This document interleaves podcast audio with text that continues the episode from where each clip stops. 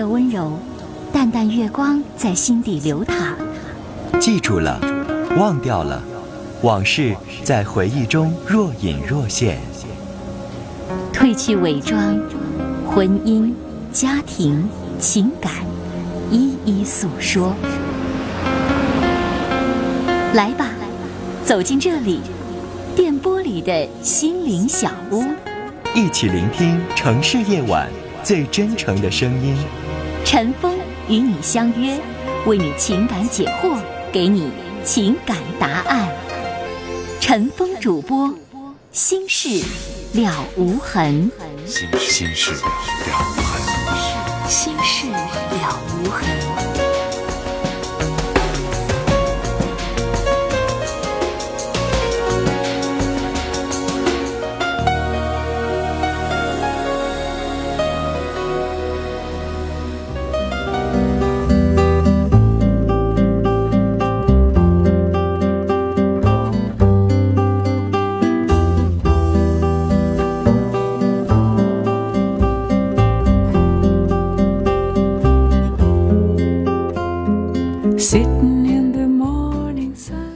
听众朋友，晚上好，欢迎收听《新事了无痕》节目，我是主持人陈峰。今晚的导播呢是江浩。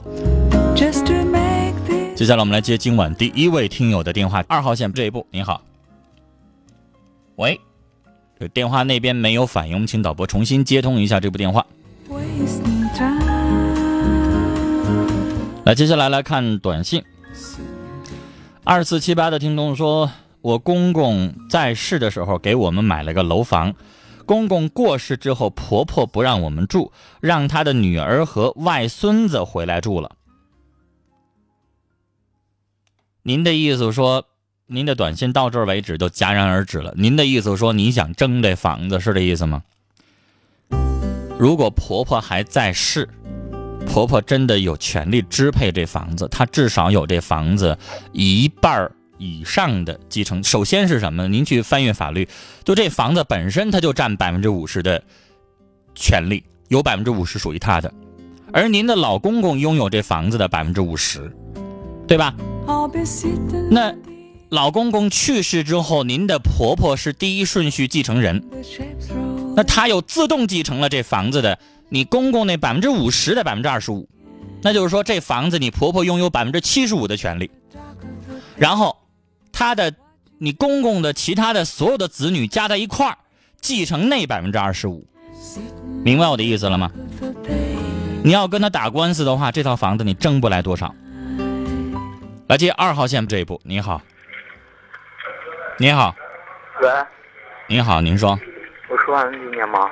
我能听见，你说吧。啊，就是嘛，我我就是我处了两个女朋友，一个吧。就是供着我钱花，但是我对他一点都不好。完另一个吧，就是他对我不好，但是我确实喜欢他。那个女的给我钱，我给这个女的花。我现在我都不知道我心里怎么想的。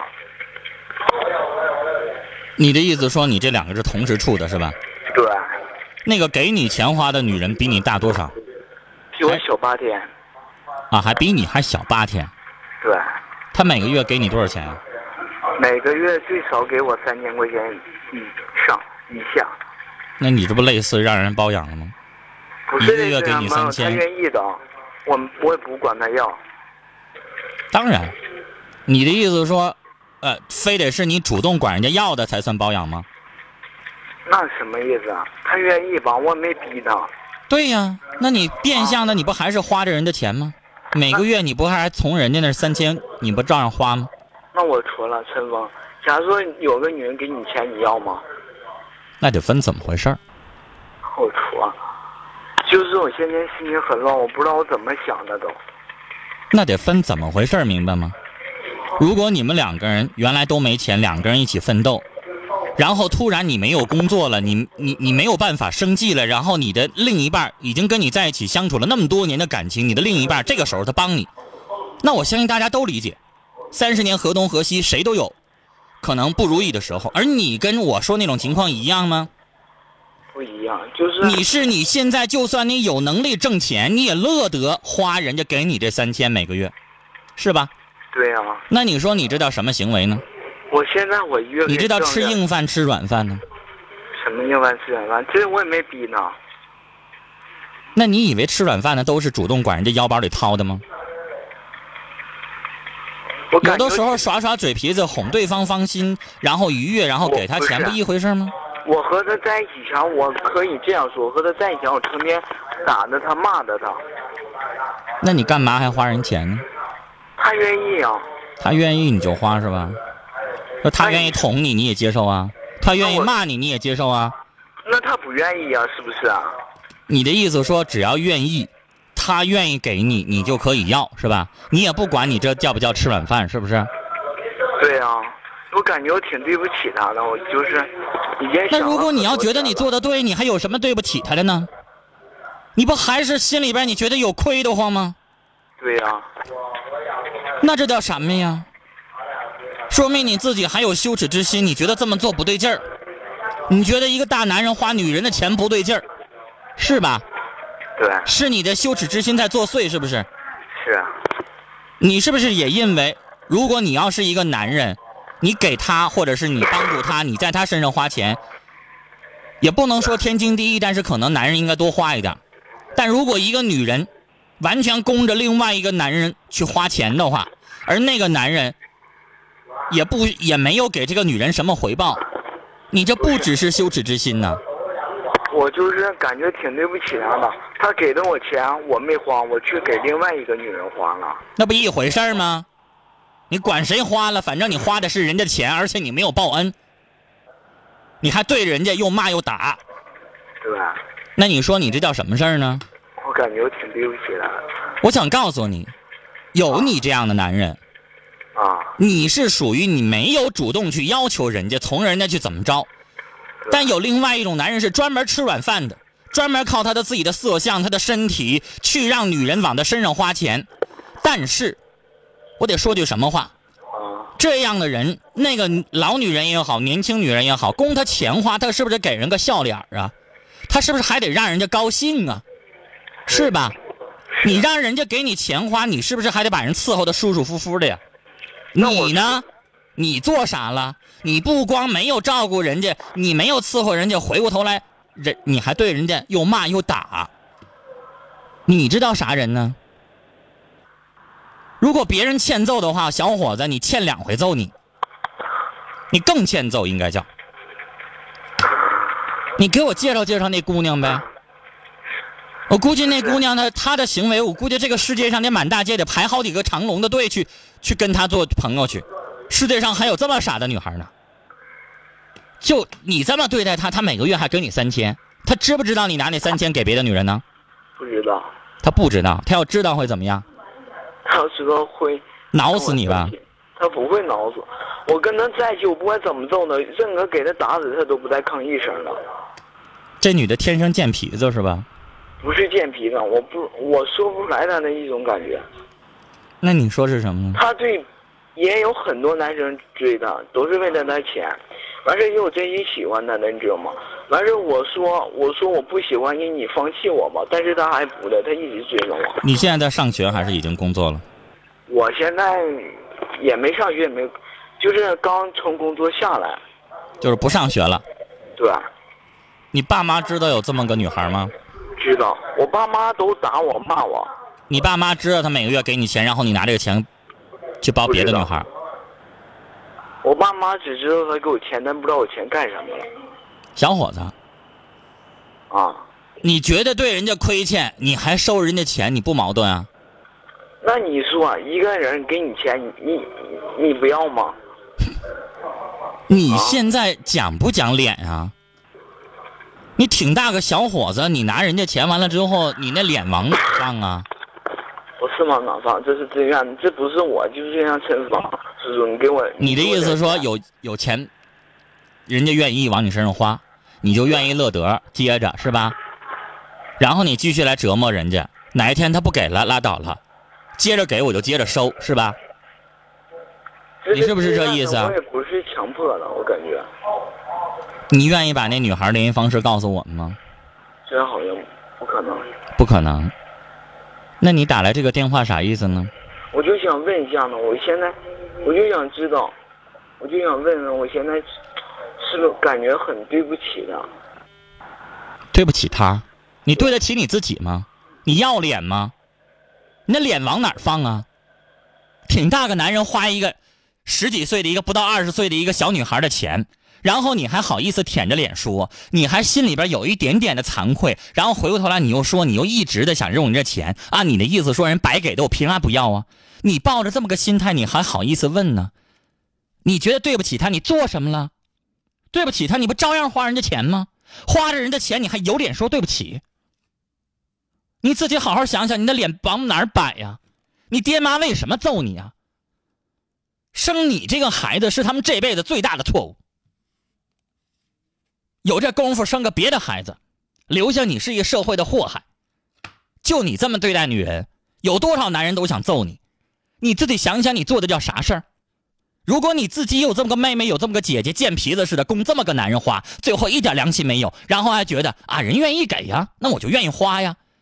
就你这心态，小伙子，你活着是浪费粮食，浪费社会资源。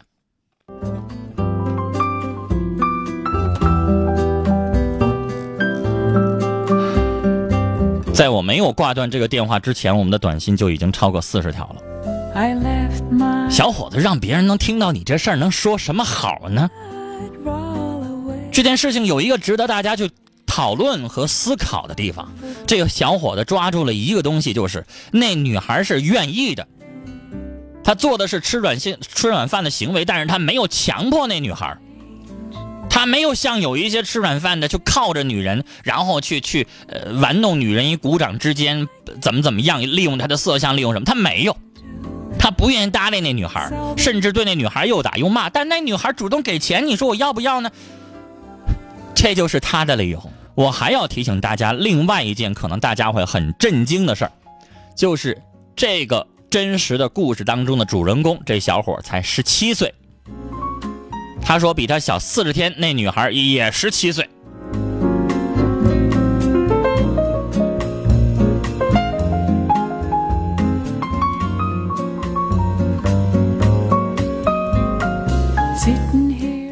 太多太多的听众的情绪没有办法压下来了，里边会有一些很不雅观、很不好听的词，我会尽量的去转化一下。四六呃六三的听众说：“这男的太损了，见到这样的人，我非揍他一顿不可。”六四四八的听众这短信有点直接接着四六六三的听众的意思，说：“这男的何止是损呢？”我恨不得大家一人说一句话，用唾沫淹死他。七幺三三的听众说：“这孩子来装啊，来卖弄什么呀？会啥呀？凭什么呀？值得女孩这样？”四零六三的听众说：“这吃软饭的，你还好意思打电话接着说呢？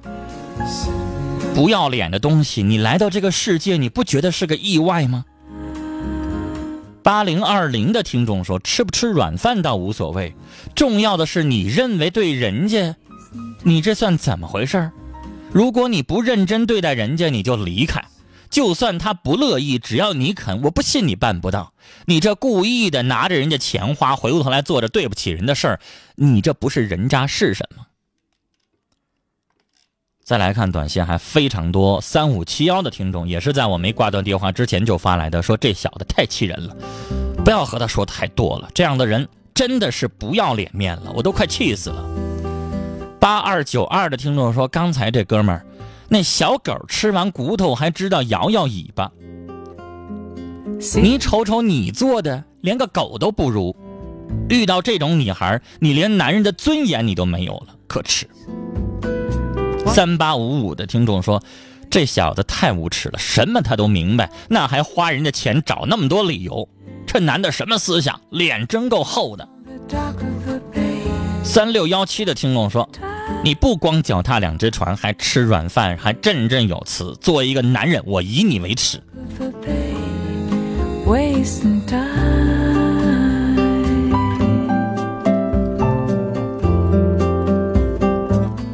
六七幺八的听众说：“真的是臭不要脸了，那还是人吗？那女孩也够贱的了，小小年纪，真不知道是傻还是傻。六三九三的听众说，长这么大没见过这样的人，吃了软饭还不承认，敢吃不敢认，别以为你不是主动的就可以吃的硬气。二四三三的听众说，我真的不知道用什么话去形容他。那女孩也是，你条件好，你找什么样的找不到，干嘛犯贱的人家还不把你当回事儿？这男的都该杀。二幺五三的听众说，这根本就不是人，别让这种人没事烦我们的耳朵。五三五五的听众说，你呀是人吗？我真想抽你，你真是不配做人。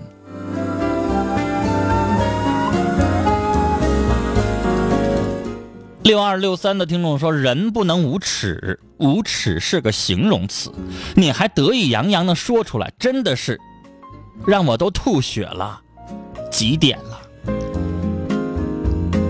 六二四七的听众说：“我服了，这个世界上还有你这样不要脸的人吗？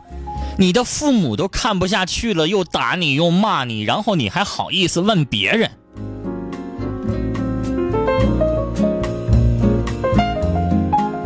五幺二四的听众说：“这么小就吃软饭，长大了他得什么样啊？”三六幺零的听众说：“才十七，这小男孩家长根本就没教育好，什么都不懂，他自己都不知道自己在做什么，也不知道吃软饭是什么意思。家长失职，社会的悲哀。”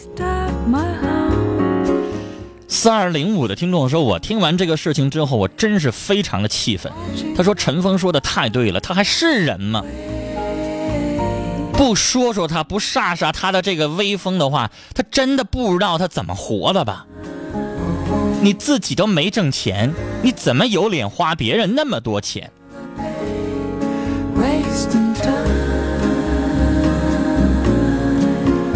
一个二三个四的听众说：“别跟这孩子生气了，百分之百是一个心理不健康的变态狂。”五九四三的听众说：“这孩子的脸呐，比城墙都厚啊！”我不想多说了，我也是被气死了。二六九二的听众说：“这要是我们家孩子，我非打断他腿，也不让他出去丢门现眼了。”我真的替他的父母去伤心难过。他的父母是意识到他们家的儿子实在是太过分了，不然也不会打过好几次。而且我想说，他不是没有羞耻之心，他要没有羞耻之心的话，他怎么会觉得对不起那女孩呢？但是，他有羞耻之心，他也知道什么叫耻辱，但是一点不影响他不要脸。您想想是不是这么回事明知道什么叫不要脸面，但是却一直做，这样的事我没有办法忍着。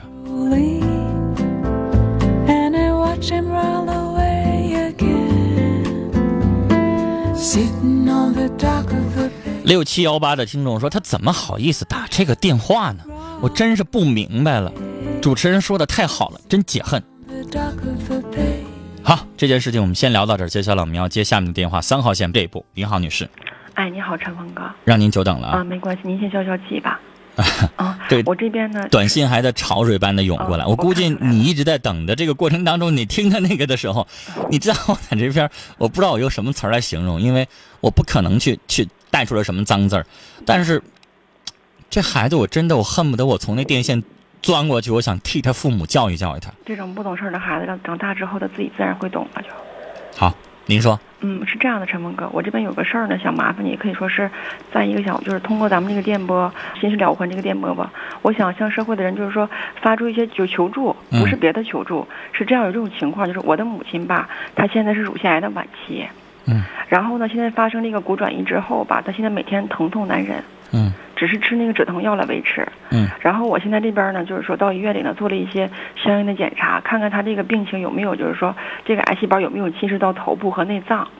他现在切除乳房已经没用了，是吗？对，这个已经扩散了。对，是两年半之前做的手术。哦。但是现在两年半之后吧，这个癌细胞两年半之前已经切除了。对，之前切除了。这个病大家因为它太常见了，大家都明白，五年之内不复发没问题，要一复发更麻烦。对，就因为两年半这个现在这期间它复发了，嗯最近复发了之后吧，我这边就是说大家到医院到处投医嘛。现在我很茫然，有一点什么，就是感觉有一种有病乱投医，也不知道该怎么办好了。嗯我就觉着吧，因为之前我母亲手术之前，我给就前两年的时候给您打过一次电话，嗯我就通过一次电话吧，我这边就是感触挺深的。现在我这边就是说复发之后，我又特别的无助。你知道我在以前节目当中我聊过这个问题，咱们国家有一个专门关心嗯女性呃这个胸部的一个组织叫红红丝带吧，如果没记错的话，嗯。很多明星在呼吁，因为据世界卫生组织公布的这个女性的乳腺癌的发病几乎要百分之三十呢，太可怕了，对身边的这个数据太高了，三个就有一个呀。对对对，但是在一点什么呢？我母亲她特别年轻，她刚四十七岁。哎呦，但是你要知道，这个病一般情况下老年人得的还不多，对都是中青年女性。对，就是说一般过了三十多、四十左右岁，这种发病率是最高的。所以我我都见过一些像像一些健康类杂志都会经常说女性要没事要自己揉一揉，摸摸有没有肿块，有没有什么东西，一定要，因为发病率太高。对对，她一直这次的再次复发的之前，因为复发就是说复发之前吧，这两年期间在用药物维持着，感觉状态都精神状态最起码精神状态很好，然后他也没有疼痛，因为用药一直来维持着。但就是前段时间他不小心滑倒了，滑倒了之后吧，因为他那个在两年半做手术之前吧，他那个腰椎的部位已经发生了骨转移，嗯但是经过那个放疗和化疗吧，控制住一阵儿。这两年期间呢，就是说因为家庭条件也不是那么特别的好，也没有说是那个就是说经常做检查或者怎么样的，嗯一直大夫给开那药在吃着。嗯然后呢，这段时间嘛就特别的严重了，严重之后这边到医院做完骨扫描之后，他那个身体的骨头很多部位都已经变成骨转移了，所就是所谓的骨癌了。那现在怎么办？让我们怎么帮呢？一都到到这么严重的情况，对我现在就是说，怎么说呢？他现在我明天检查完结果出来之后，我不清楚他现在是头部和内脏有没有转移。如果是单一的骨转移的话，或者是内脏转移，因为我这边也问过大大夫了，他这边告诉我，如果说内脏和头部转移的话，那么这个人说实话就是没办法了。对。嗯但是我现在始终有一种就是侥幸心理什么的。我的母亲，我觉得头部和内脏应该没有转移，因为我也问过了相应的症状。我理解，这事儿换到谁的身上都会这么对呀、想。但是我是不别的想法，其实没有什么特别多，我只是想吧，尽一份儿女的责任和义务也好，他或者是是是我们怎么帮？是是可以呃移移植骨髓还是怎么样？他是骨髓不可以，因为什么呢？我现在想，他们有人跟我讲，就是说我今天去医院之后，大夫跟我讲还要让他进行继续放化疗，啊然后我也问过一些相关的人，他们说针对我母亲的这个症状吧，就是说她现在走路都费劲了，最后导致就是瘫痪。那放化疗不会去根儿啊？对呀，放化疗不会去根儿，而且我也问过了，放化疗来讲的话，它只说是能杀死癌细胞，同时也会把好的细胞杀死。而且你放化疗一段时间之后，它这个就是说说难听的，能不能下来那个那个机器？下来那个机器之后，人还是不是完好都两说。对对对，因为他他现在走路都可都是很难，嗯，就现在说白了，就怕他瘫到。他们说，如果说瘫到床上的情况下，那么时间也就不会太长了。嗯，我现在有一点什么，就是我想就是通过咱们电波，或者是有一些相关的医生也好，或者一些好心人之间有一些病例也好，他们有什么更好的办法？因为我也听说过中医疗法好一点，但是我就不知道去什么地方投医。好，就是现在那我感觉有你接下来听我说，嗯。你你是需要有不同的方法去治疗去尝试。对。那接下来我们在节目当中呼吁，您母亲得的是乳腺癌晚期，那因为这个病比较常见了，对就是说相对于其他的女性朋友，我们正在听节目的女性朋友，您有没有有过乳腺癌相关的经历？或者是您家的亲属、您身边的朋友，有哪一个人治疗的效果比较好，对。和我们节目取得联系，对好吗然后呢他提供的这个地址也好，医生也好，方法也好，我们在节目当中就不公布了，有做广告的嫌疑。嗯但是我们会让导播汇总，下了节目也好，还是明天也好，我们让导播一起给你打电话，把这个我们提供的信息一起都给你，好吗？嗯可以，非常感谢。然后你自己要分辨一下，因为我们我们不懂，需要你自己去尝试一下，因为可能有的你已经试过了，有的没试过，然后你去自己去了解，因为不敢说听众提供的都有效，对好吗？就是说我希望，就他尽哪管是活着，他活的时间短也好，他就是每天都开开心心快乐，只要是不疼，他能乐呵呵的就可以。再有一点就是，如果是什么好的、更好的治疗方案，那是最好最好的了。好的，因为我母亲很年轻，我非常感谢陈峰哥，也感谢大好的家好。，谢谢您，我们聊到这儿。这是一个很善良的女儿，我们相信自己的至亲身上发生这样的事情的时候，谁可能都会要努把力。我们真心的默默祝福这位女士，希望她的母亲真的减轻病痛。接下来是广告，广告回来之后继续来收听。